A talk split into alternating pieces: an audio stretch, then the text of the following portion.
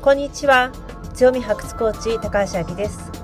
私は競争に疲れたキャリア女性の強みを発掘し自信と創造性を取り戻すお手伝いをすることによりキャリアも女性としても幸せを実感する人を世界中に広める。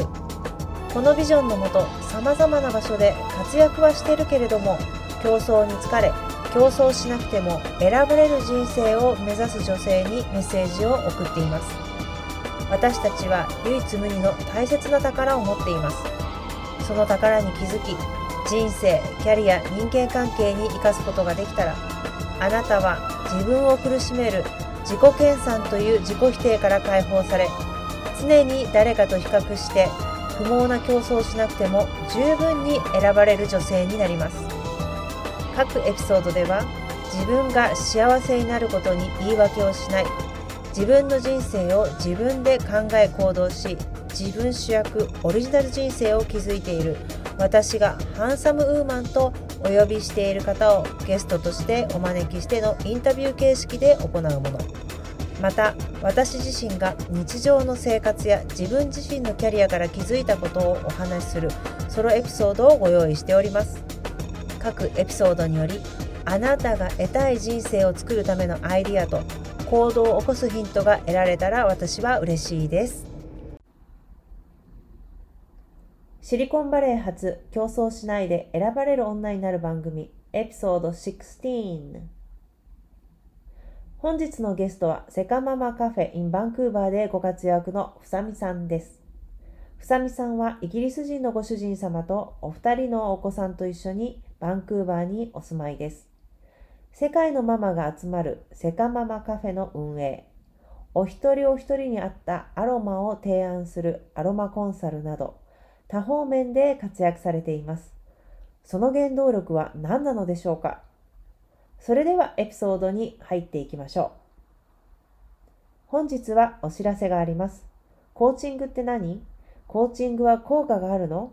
このような疑問をお持ちのあなた。まずは体験セッションに参加してみませんか？体験セッションにお申し込みの方には、私がスタンフォード大学とシリコンバレーで得た知識が満載のセルフコーチング質問集と行動力がつく7日間エクササイズをプレゼントしています。ぜひ受け取ってくださいね。詳しい内容はショーノートをご覧になってください。じゃあね、早速なんですけれども、自己紹介からお願いしてもいいですか、はいはい、わかりました。えー、あきさん、今回は本当にハンサムトークにご招待いただいてありがとうございます。えー、あの、あきさんの、あきさんのね、輝かしい経歴をね、見ているとね、私は別に何も稼いでないんで 言うのもおこがましいんですけど、いいえっ、と、私はですね、今カナダで専業主婦です。基本的には。専業主婦で、えー、何があって、うちのあのパートナー稼ぐ人なんで、えー、稼彼は稼ぐ、私は使うっていうスタンスで、えー、基本的に生活してます。えっ、ー、と、6歳の、もうす、もうじき7歳になる男の子と、えー、4歳半の女の子の子育てをしながら、まあ基本的にはこの子供の面倒と家庭のことをやっているっていう感じです。で、その合間を、合間から、えっと、私はあの、その上のお兄ちゃんですね。上のお兄ちゃんを出産した後にひどい産後うつになりまして、まあそれこそ本当に、うん、あの、まあ薬もカウンセリングもグループセッションもっていうフルコース、フルコース全部受けるぐらいひどい産後になって、で、その時に、えっと、ベビーマッサージを習いに行って、その時にアロマに出会って、で、それからまあちょっとアロマの勉強もし始めたっていう感じですね。うん、で、それ以外で行くと、えっと、ちょうど今、私、この、ここ、コンドミニアムを購入し、直後ぐらいかな、その年ですね。その年に、えっと、世界のママが集まるオンラインカフェっていうところに、えー、参加し始めて、で、もうじきそのね、セカママカフェ5周年を迎えるんです。おめでとうございます。ありがとうございます。そう、9月にまたね、あの、大きなイベント、24時間マラソンって言って、その世界中に、あの、ポストをする。私は、えっ、ー、と、セカママカフェバンクーバー店ということで、アキさんにも紹介していただいたんですけど、あの、えっ、ー、と、まあ、世界中、私、まあ、カナダで行くと、まあ、私と、あと、ロッキー山脈の方に一人視点で、あとはアメリカの方は東の方に結構視点があって、うん、日本にや、日本から参加される方が多いので、日本に視点もすごいたくさんあるんですけど、あとはヨーロッパですね。あと、えっと、オセアネアで行くと、えっと、ニュージーランドに、あの、行母さんがいたりとか、あとシンガポールにいたりとかっていう感じで、えー、まあ本当世界各国のお母さんがおしゃべり会を提供するっていうのが、提供するっていう24時間。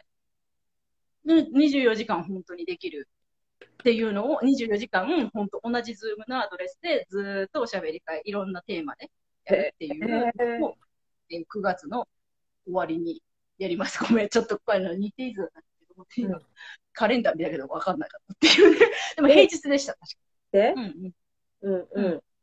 そう。で、まあ、そこ、そういうとこ、そこでおしゃべり会を開催したりとかもしてます。なんか、そう、なんで、まあ、今のところその二つが、まあ私の今、メイン活動なんですけども、今を塗って、えっ、と、岡田哲也さんのオンラインサロンの答えをしたりだとか、あとはインスタで子育て発信をされている佐藤さんの、あの、えーそれこそ子育て、ど子育て講演会の DVD の、うんあの、持ち起こしをしたりだとか、えーあとは、あの、秋さんと私が出会った、あの、SLL っていう、あの、羽鳥明子さんのコミュニティの方で、裏番長として活動させてもらってます。うんそんな感じですかね。いや、もう本当にね、多彩で多多岐にわたって活躍していて。そんなことを言ってたら、あの、佐藤さんの奥様のみゆきさんが、わあ、ありがとうございありがとうございます、みゆきさん。あの、ね、今回、ます。すごい、すごい、バリキャリの。うん。そうそうそうそう。ねアロマから子育てについて、はい産後うつについて、うんうん。そして、えっ、と、セカママだし、ですね、セカマ。セカマオンラインサロン。各種オンラインサロンみたいな。あのー各種オンラインサロンなんだけれども、もう本当にコロナを味方につけて忙しくしていったじゃない、自分のこと。でね、こういう。お悩みをたくさんいただくんですよ、多くの女性から。はい。え、こんにちはって、佐藤さあん。こんにちは、みゆきさん。ありがとうございます。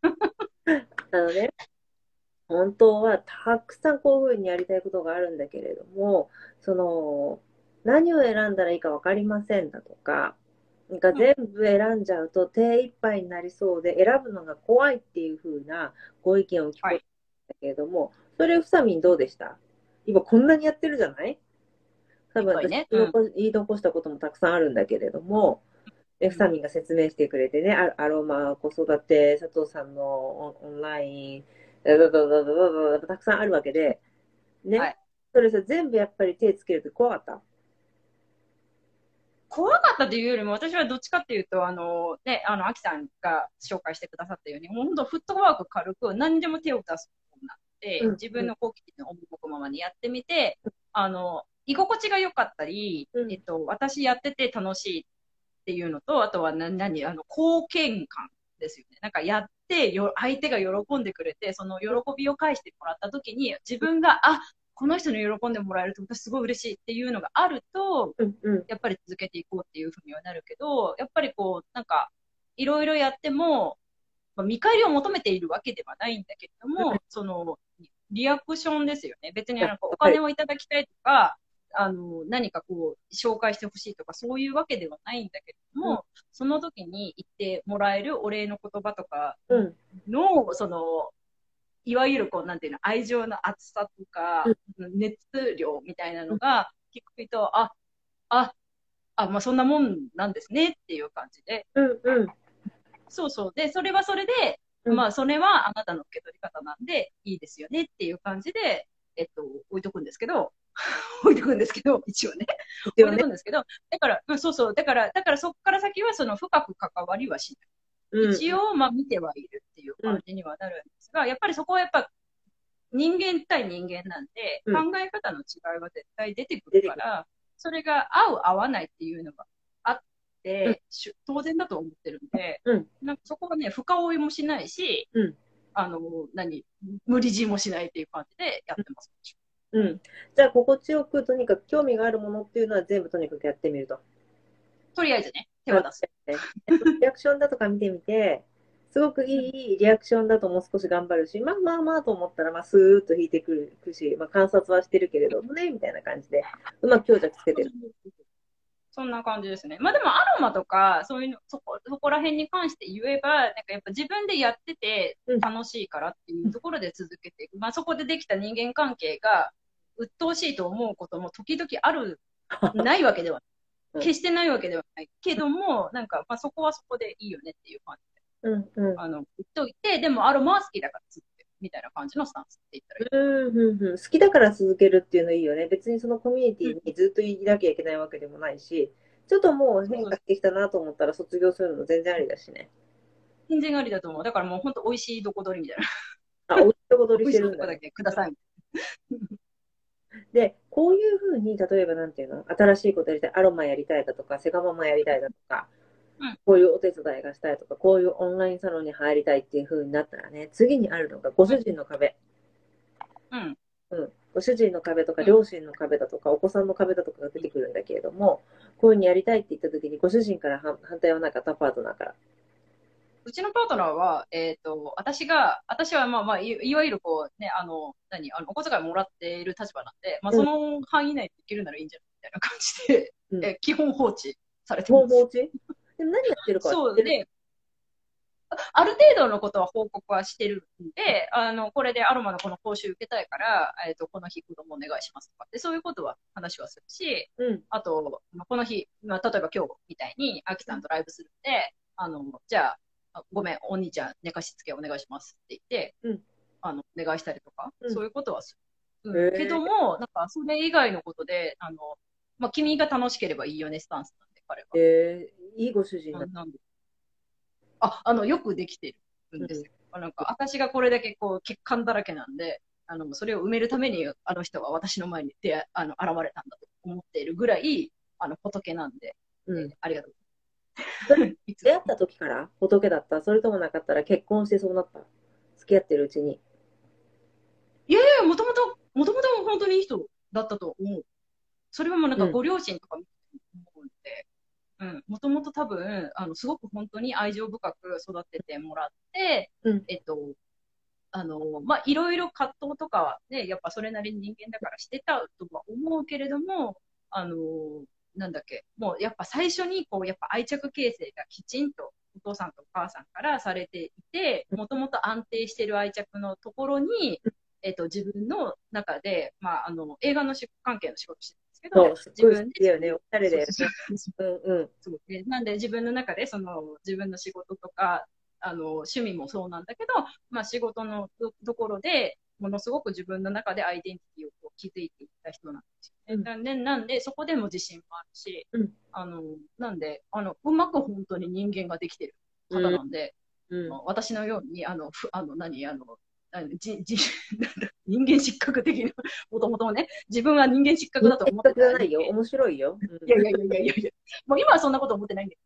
ど、もともと本当に私は愛着に関して言えばものすごく不安定だった人だったし、うんうんその、あの、秋さんはよくご存知だと思うんだけど、私の元彼とかはね、もうものすごいダメだったりとかもしてたんで、そういうとこからね、比べると、あの、あの、出会うべきして出会った相手だな。うん。うん。もう、ダメンズ様のおかげだね。あ、そうそうそうそうそうそう、もうね、なね、あの、ダメンズのおかげで、あの、こんないいの捕まえた。うんよくぞ残っててくれる。ありがとありがとうございますだよね。でね、なんかその、ちょっと出会いも興味もあるんだけど、今日出会いにその知りたいなっていう方もいらっしゃると思うので、ちょっと興味があるんだけれども、ちょっとその前にもう少しお聞きしたいことがあって、はい。で、さっきさ、その愛着の話とかくれしてくれたけれど、うんその、うんあの、ふさみんってさ、子供の時とかどうだったの？こんななんかいろんなことやってみたいみたいな人だった？やってみたいけど言えない人でした。親に対して。うんうんうん。それはいい家庭でも学校でも？学校では言えてた。学校では言えてた。うんうん。うん。そう学校では言えてて、学校ではもう、なんか常にこう言うと、常に委員長みたいなうん。感じのタイプでした。うん。で、だから学校では本当に、うんもうやりたい放題やらせていただいて、もう先生にはものすごく感謝してるんだけど、私は4人兄弟の2番目で、うん。で、両親、まあ当時で言えば結構珍しい共働きだったんで、うんうんっていうふうに考えると、あのーなかなかね、えっと、厳しい環境ではありました。で、うんえっと、まあ、家いわゆる昭和の家庭。みたいな感じだった。そうそうそう、家だともうなんかい、いわゆる昭和の家庭で、あの、男子厨房に入る、入らず、入、入らずみたいな、そっち系、ね、うち、あの、父親が、あの、九州の人だったので、うん。っていうのがあって、うん。だからなんかそういうななんか男女差別とかも受けつつ、うんうん育ちました。なるほど。で、なんかうん、あの、その当時で行くと、やっぱりこう、あの、お母さんがお家にいるっていうのが当たり前だったので、うん。うちのはお母さんが働いてるイコール、うちは貧乏なんだって、わ多分なんか勝手に思い込んでたうん。節もあって、だから、だからなんか、あれをやりたいとか、これをやりたいとか、これ欲しいっていうのがうまく言えない子供でした。うん。うん。うん。うん。な、どんなことがあって変わっていったの？やっぱこうカナダに来てからですね。何がきっかけでカナダに来たの？ここって多分みんな知りたいところ。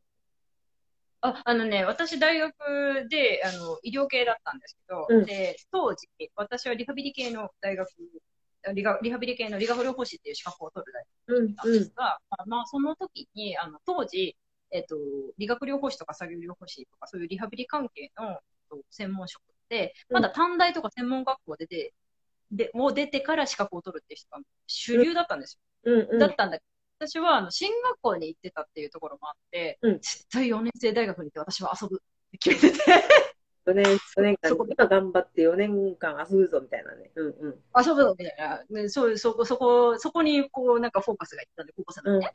そう、だから、3年でし就職するよりは、4年行って、あの、大学生活を謳歌しようみたいなことをちょっと思ってて。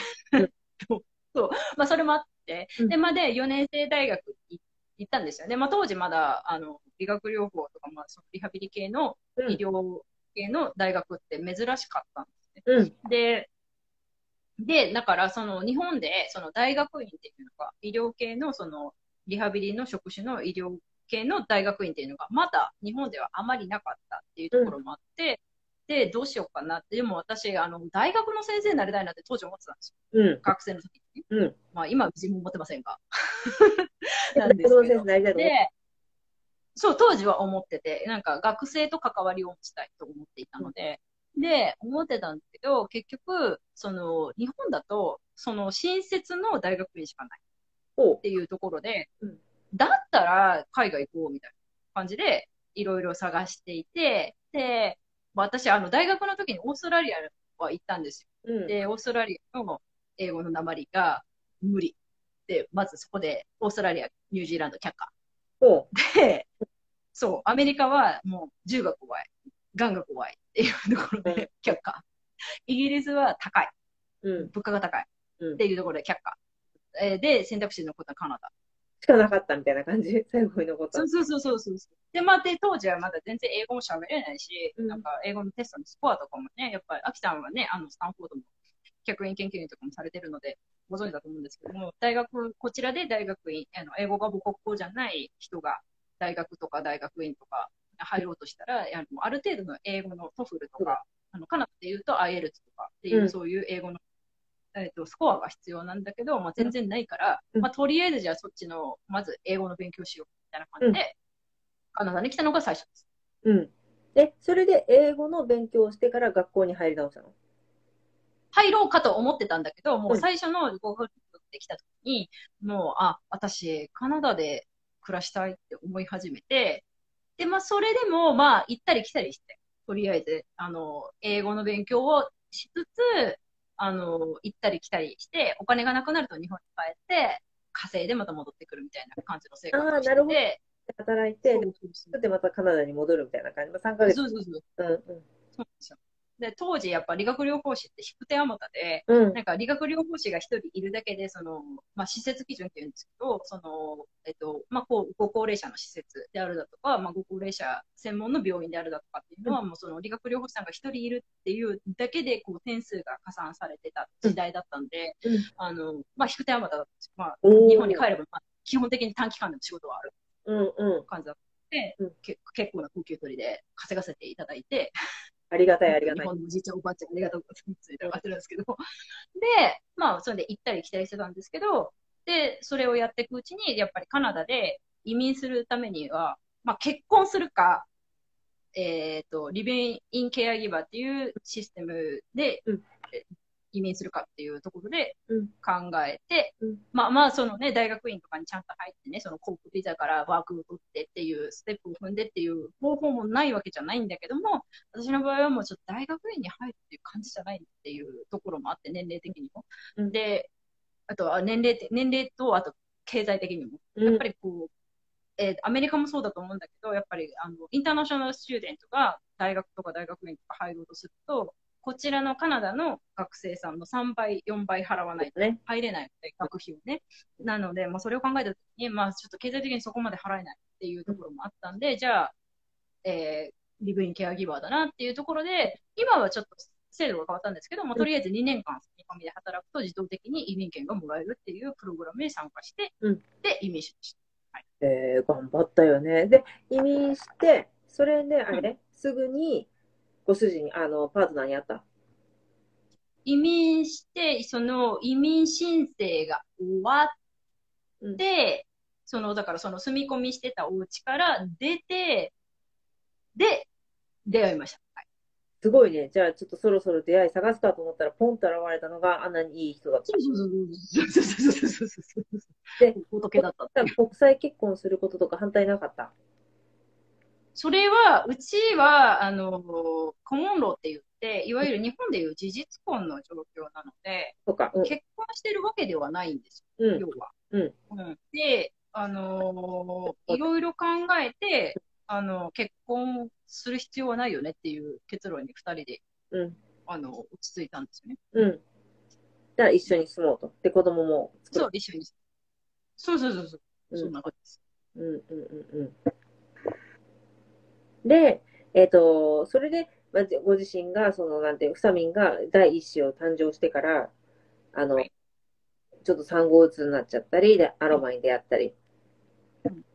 で、あと、それで子育てにこういうふうに行ったり、っていうふうな感じで大丈夫かな。そうですね。はい。ねえねえ、あとさ、私は、はいあの、思ったんだけれども、思うんだけれども、すっごいその大変なことってあったじゃない？そのカナダに行くこともそうだし、例えば結婚することもそうだし、この、今さ、フサミンすっごいさらりと話してくれたのなんだけれども、絶対にさ、そこでさ、これ本当に大変だったな、でもこれがあったから宝だな、みたいな話があったら教えてほしいな。なんかみんなさ、大変なの分かってて、きっとこれ乗り越えたらすごいことあると思ってても、怖くてやっぱ乗り越えないんだよね。そこに行こうとしで、怖くてできないと思うのよ。うんうん。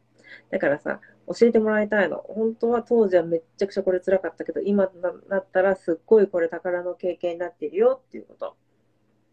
あーまあ、私の場合はやっぱ、まあ、秋さんも経験あると思うんですけど、ビザが却下されたこと。うん本当、もうね、ビザ問題はね、本当に鬼門で、私、あの、何度目だったか忘れたんだけど、あの、最、な学生ビザを取り直して、こっちの専門学校に、その、それこそ本当リブインゲーケアギバーの資格を取るために、えっと、こっちの専門学校にうん。留学しようとしてた時に、やっぱりあの、あ、カナダ大使館から呼び出しをもらって、赤坂、東京赤坂にある、うん、わかるよ、場所。大使館まで行って、もうすっごいね、ちっこく日本人のお姉さんに、なんか言われたのと、言われたのを覚えてますね。なんか、あの、私が、私を日本にか、私をあなたが日本に帰ってくるっていうのを信じさせてとか、は？とか思って、うん。なんだこいつ思いながらも、失礼な、失礼なんですけど、まあでも、まあ思いつつも、まあとりあえず、その時はまあ、えーいずれはまあ、両親、ケアをするために帰ってきますっていうことを言って、まあ、そのまま移民したんですけど、すうん。いません、あの時。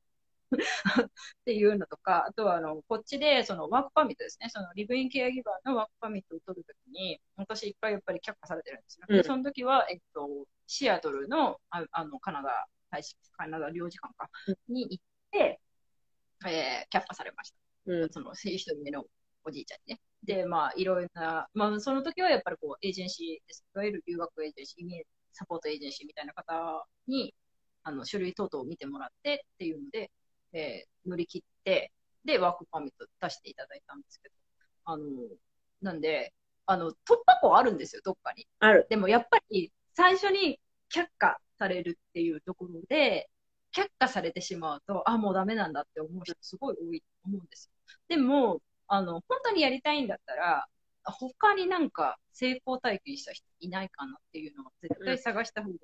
で、で、私の場合はその成功体験を探すっていう意味合いで、その大使権、大使館、日本であの赤坂に、赤坂の大使館に呼ばれた時も、まあいろいろ探したのもあるし、うん、えっと、まあワークパーミットに関しては、そのエージェントの方には本当にお世話になって、でもこれこうした方がいい、ああした方がいいっていうのを、まあ、全部、あの、ご指導いただいて、で、お金で解決します。正直言って。そのエージェントの方にお金をお支払いして、書類をきちんと見てもらって、で、これなら大丈夫でしょ、どうでしょうっていうところで太鼓判をしていただいて、で、まあ、結果通ったっていうところもあるので、そういう突破口をどうやって探すかっていうところはあるのかなっていうのがあって。って絶対大事ね。それで、私もさ、ピザのことですっごい苦労してるからわかるの。で、あとはさ、日本の方にすごく言いたいのが、お金払わない人すごく多い。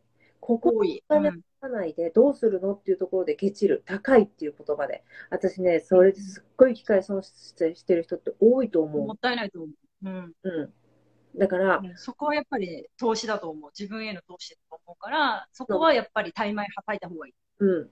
プロっていうのは本当にプロだから、うん、その人たちにお任せするっていうのを体験しないとダメだよね。うん。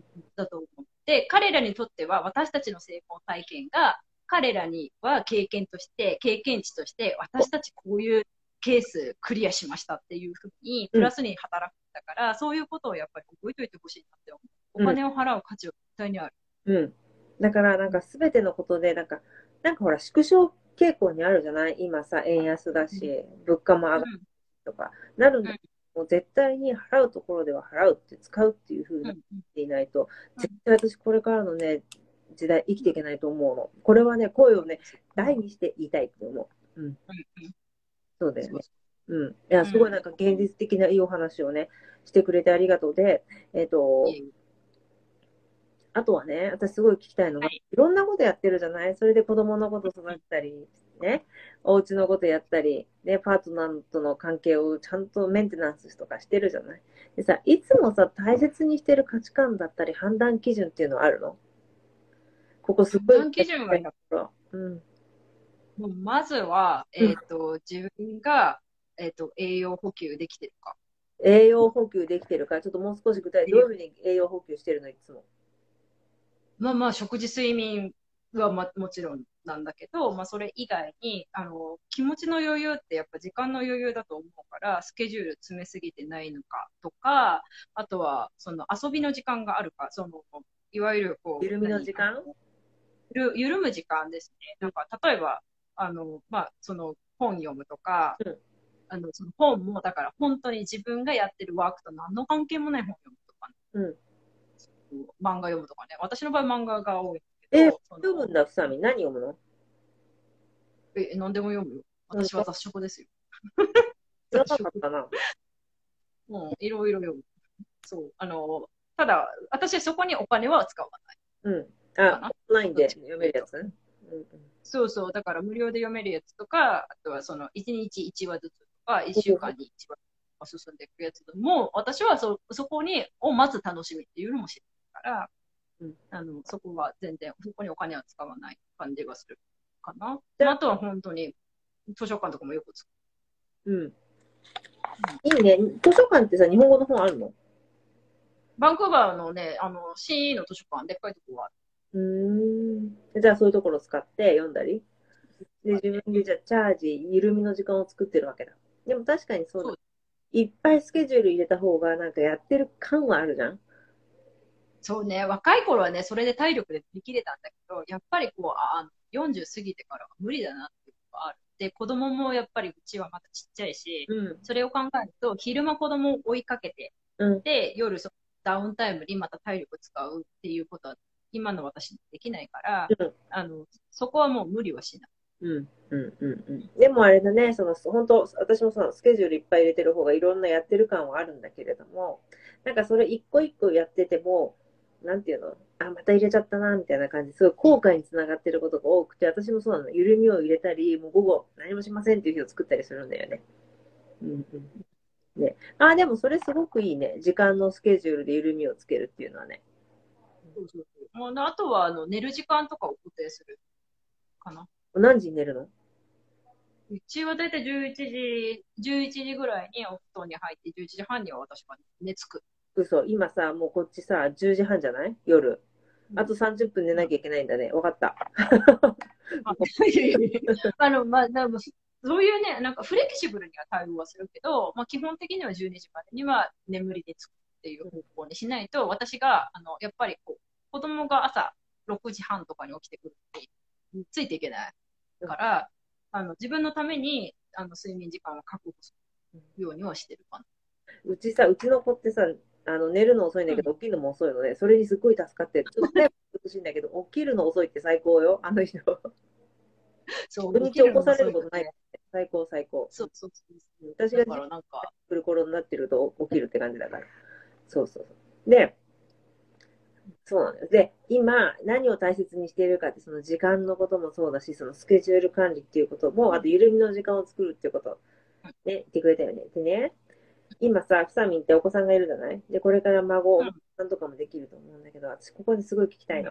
自分のお子さんだったり、お孫さんの世代に残したいことって何かある？残したい残したいこと。ものだったり、考え方だったり。あ逆になんか残したくないものっていうのであれば、今私たちが抱えている問題は残したくないかなっていうのがあって、まあそれはなんかそう環境問題であったりだとか、その少子化の問題であったりだとか、そういうことは残したくないなとは思ってて、まあ、だからなんかもう本当にもうプチプチではあるんだけども、そういうエコロジカルとかエシカルとかっていう考えは、あの、取り入れるようになるべくしてて、そういう説明は子供にもして。だから、これはこうだから、お母さんはこうしないっていうことかね。うんまあ、うちで言うと、子供が二人ともすごい変色なんで、うんお母さんがあなたたちに毎日、そう、食べ物、何食べるって聞くのは、あの、残してほしくないからっていう話をしてて。うん世の中にご飯食べられない人ってたくさんいるんだけど、このフードロスっていうのがどれだけ環境にも影響を与えてるかっていうのを君たちは考える必要があるっていうような話はしてます。うん。そういう捨てられた食べ物っていうのを燃やす、そのうん。炭炭素、うん CO2 とかものすごいもんね。うんうんうん。うんゴミの量だとか。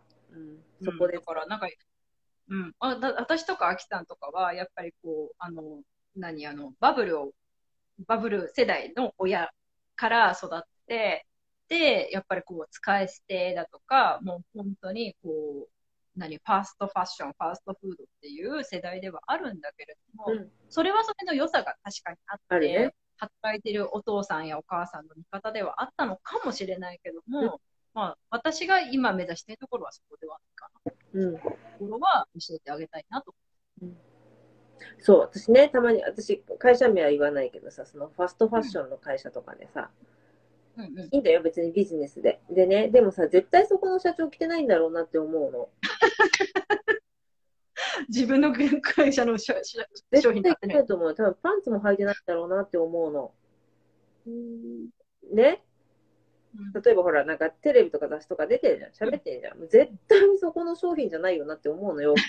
自社製品じゃないの？着てるよねそうそうみたいなあなたそんなの買うかよと思って絶対買わないけどね。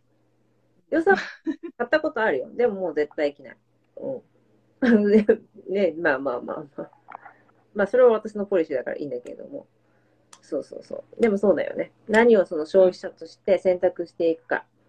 うん。うんっていうことは絶対に子供たちに教えていくことだよね。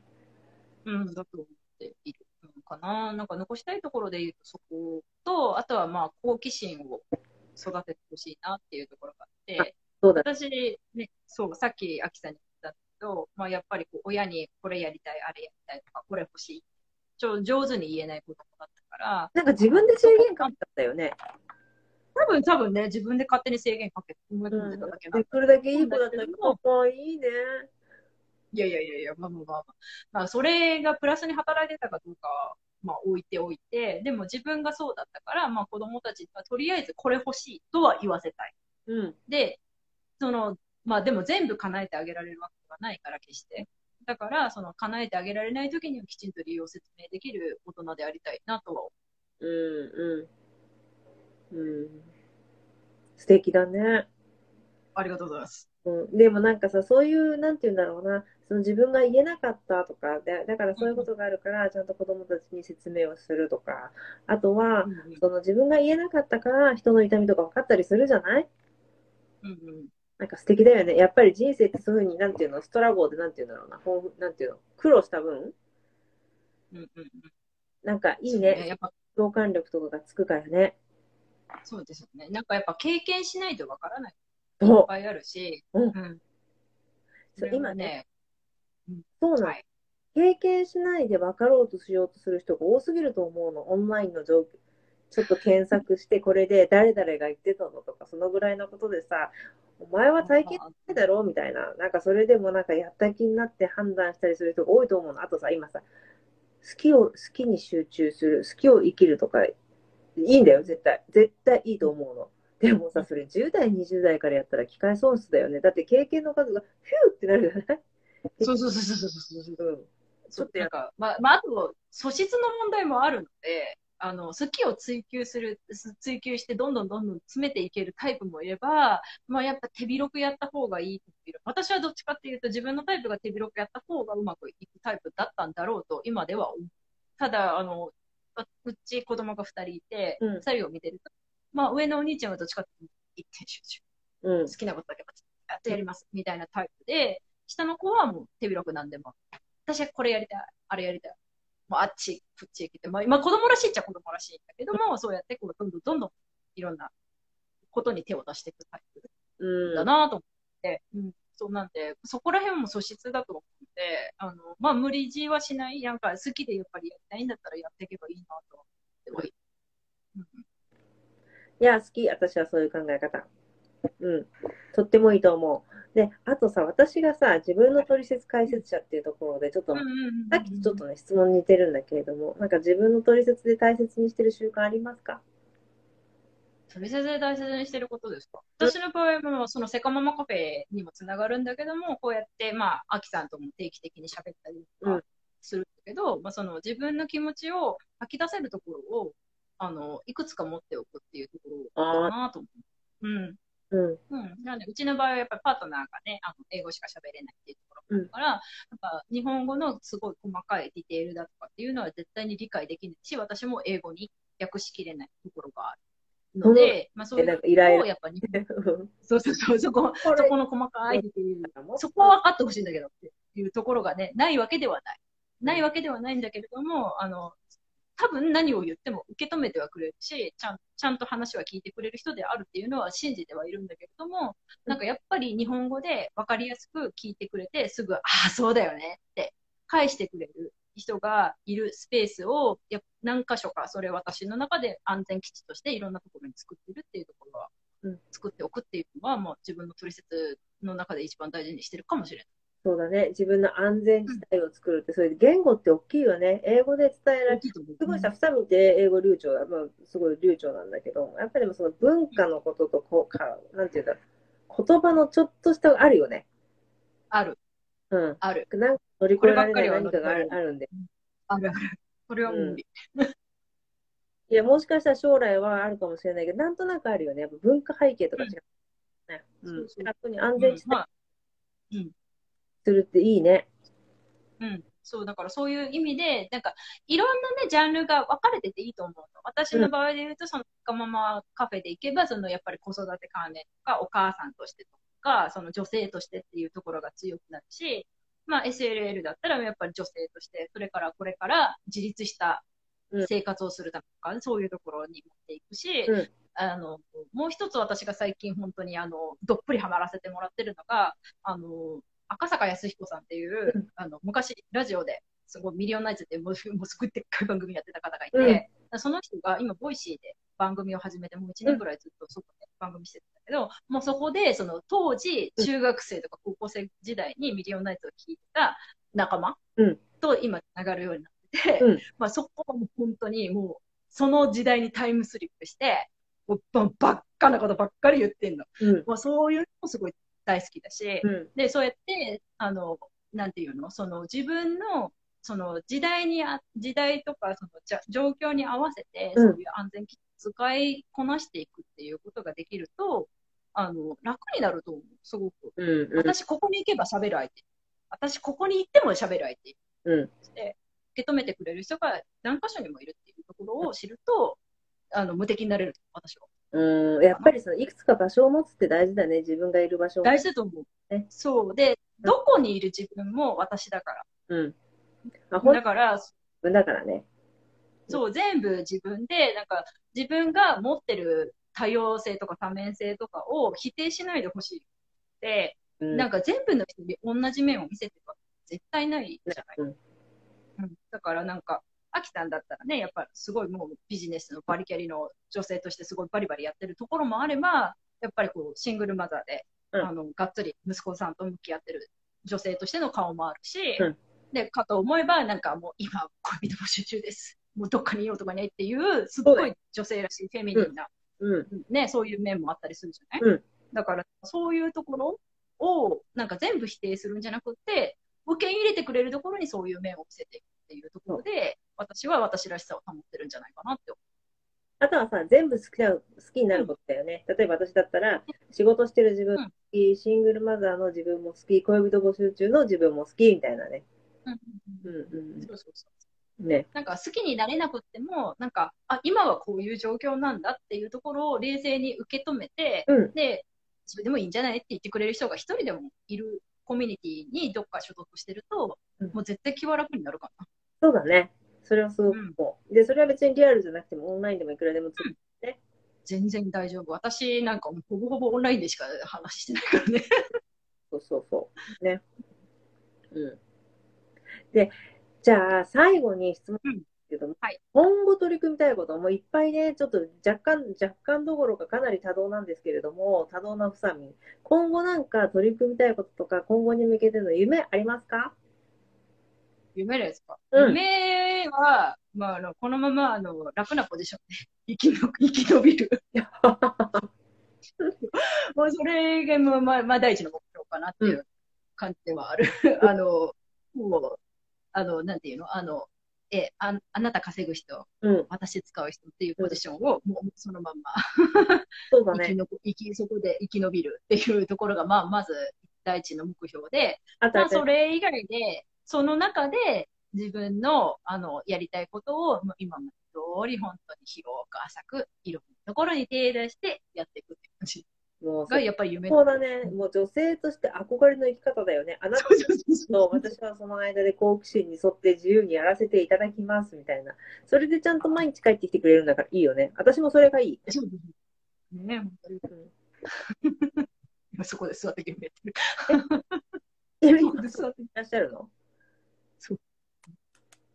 足だけ見せます。ごめん、ごめんそうゲーム。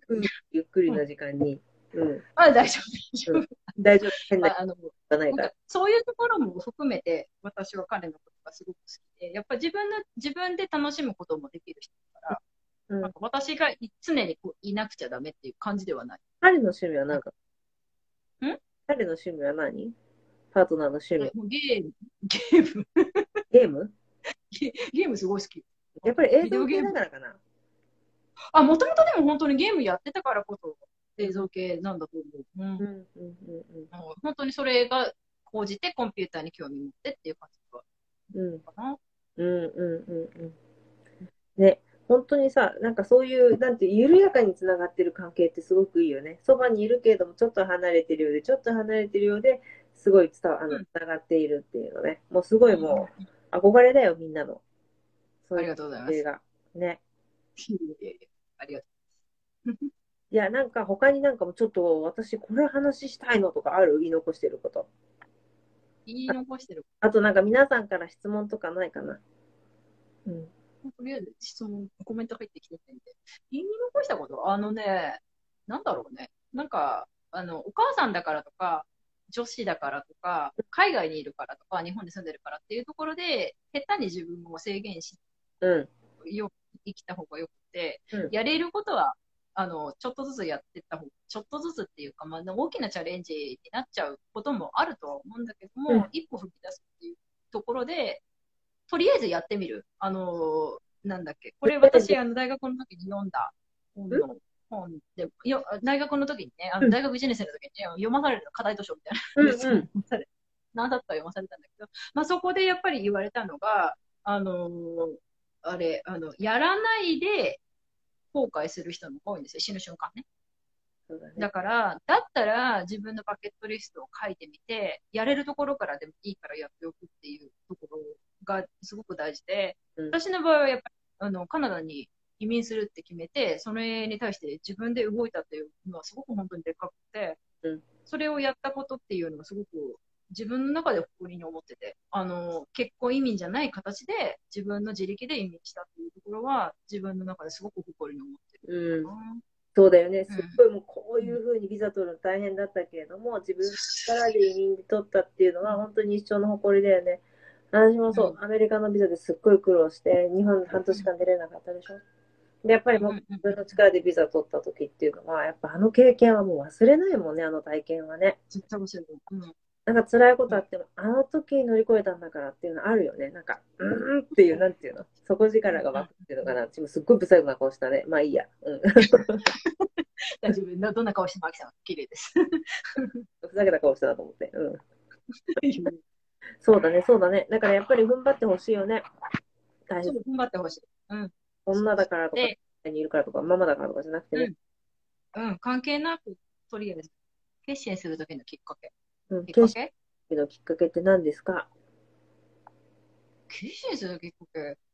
なんだろう。でも、決心するときのきっかけというよりも、あの、まあ、やりたいことがあるからそこに向かっていくっていうだけで、なんか、なんか、あ私の場合は、その留学を決めた時はの、そのきっかけってすごい本当になんか、どうでもいいことじゃないですか。なんか、アメリカは嫌だ。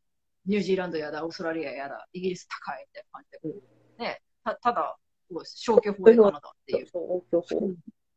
そう、だから、なんか、きっかけって、後々ついてくるものだと思って、それなんか才能も一緒で、結局結果論でそうやって見えるだけ、そうやって理由付け後でいくらでもできるとうん。思うと、まあやるかやらないかって、その一歩をどれだけ自分が情熱注げるかだけかなって私は。うんマキさんどうです私もそうだね、決心するっていうか、なんかうだうだしてるの。でも、結局なんかやんなきゃいけないなっていうふうに思った時に、よし、やるかみたいな感じで。うん。そうそう。だから、その、なんだっけ、あの、そのアクセルが踏めるタイミングって本当に人それぞれで、私は、アキさんとかよくご存知だと思うんだけど、割とこう、何、あの、夏休みの宿題パンツタイプ。で、結構ギリギリまで、なや、な、ギリギリまでやらない人なんだけど、なんか、人によってはやっぱり計画的に、もう最初からもう計画立てて、ご、かのか、なんだっけ、いろいろこう、計算してやれる方もいるじゃないですか。うんただからその留学、私の大学の同期で、あの大学卒業とともにあのあニューヨークに留学した同級同級生がいるんですけど、その人の場合はもう本当に綿密に計画を立てて、うん。で、卒業、3月に卒業。で、9月の留学、その入学を目指して、ニューヨーク、ニューヨーク大学の入学を目指して、ここからここで、あの、語学学校に行き、ここまで TOEFL の点数を上げ、で、9月の留学、入学にこぎつけるっていうふうにできる人もいる。うん私はそういうことは全然できなくて、行き当たりばったりで、とりあえず、まあ、カナダ行こうぜ、みたいな感じで 行っちゃって、なんとかなった人ではあるけども、うんなんか、人それぞれやっぱり素質があるので、そこをね、なんか無視してけ決めなくてよくって、で、きっかけを探してると、きっかけを逃すと私は思う。そう。だからね、やっぱりねうん、興味が出た時に、何でもいいからちょっとやってみるっていうのが大事だと思う。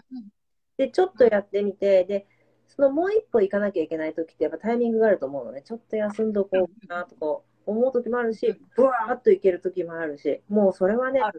自分の本能に乗る勇気じゃないかなって思う。うん、わかる。うん、本当その通りだと思う。あとはさ、人に、あの人がこういう風にしてるからって絶対やっちゃダメだと思それはダメ。あの、人のせいにすると、結局、何かあった時に結果が出ない時に人のせいにしちゃうから、うん、う。そうなの。ないとうん。思う。ね。うん。参考になったかな。他にありますか？うん。大丈夫そうかな。ねでもね、やっぱりみんな行動するときってねうん、怖い、怖いよね。決めるっていうのも怖い。怖いしそ、そう、あとなんかね、やっぱ、あのー日本人の人って特にそうだと思教育のシステム上もあるんだけど、答えを求めるんだよね。うんなんか、0か100かで考える人が多いんだけど、あの、0か100じゃない答えもいっぱいあるから、なんか、その50の答えでもいいし、75の答えでもいいし、それこそ5とか10とかの答えでも全然いいと思う。なんか、そこで自分が納得できれば全然何でもよくて答えは。そう、自分の中にある答えを無視しちゃうから、結局後で後悔す自分が100点だと思ったらそれでいいんじゃない？る。そうそうそうそうそう最終そこだなと。うん。ね、私はそう思ってる。うん。うん。ね。ね、いくよさん、これこれでこんな感じなんですけど、なんかいい。いや、なんか本当すいません。あのいえ、いえいえいここまでありがとうございます。そして、あの、え。いえいえ、も参加してくださった日本の皆さん、今う、午ありがとうござい午後？ます。3時？ちょっと前？一番なんか楽し3時前だね。3時前？よね。一番楽しめる時間にわざわざもう本当来ていただいてありあがとうございます。ね、せあの日本はお盆休みだと思うんですけど、あありがとうございます。お盆休みとかすっかり忘れそうそう。てた。そう、今、なんかね、なんか連、なんか、お祝日も入って、うん今、連休、お盆や、お盆の休みに入った人結構、そうかそうか。皆さんたお休み楽しんでください。そして今日満月で満月も楽しんでいただけたらなっていうふうに思います。まあ、日本ちょっと雨が、台風も来てるみたいなんでうん、気をつけてくださいね。そうだそうだ。うん。まあでもね、うん明るくポジティブな方を見てた方がいいから。ね。うん。夏楽しんでください。だって夏の名物じゃん、はい名物って言ってる、言ってられないか、最後。そうそうそう。なんだけれども、それは日本の夏楽しんでください。